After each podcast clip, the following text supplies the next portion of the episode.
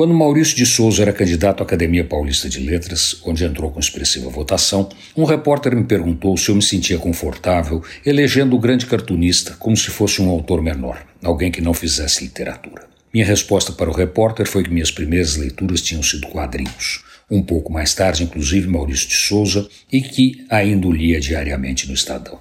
O repórter me olhou com certo ar de superioridade, como se eu fosse alguém intelectualmente medíocre, e, para encerrar uma conversa muito chata, perguntei a ele se ele tinha começado a ler com Guerra em Paz em russo ou a Divina Comédia na edição italiana ilustrada por Gustavo Doré.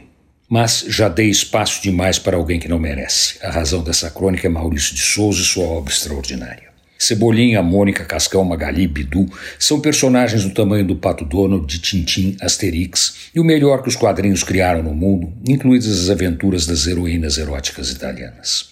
A genialidade de Maurício está presente em países tão inesperados quanto a Coreia do Sul, a China e o Japão, além, é claro, da Europa, onde seus personagens encantam de alemães a italianos indistintamente. Suas histórias atingem picos impressionantes de venda ao redor do mundo. Falar em tiragem de milhões para Maurício de Souza é fácil. Ninguém começa a ler e se apaixona pela leitura sem ter devorado centenas de quadrinhos antes de entrar nos clássicos. Aliás, coisa não tão comum no Brasil.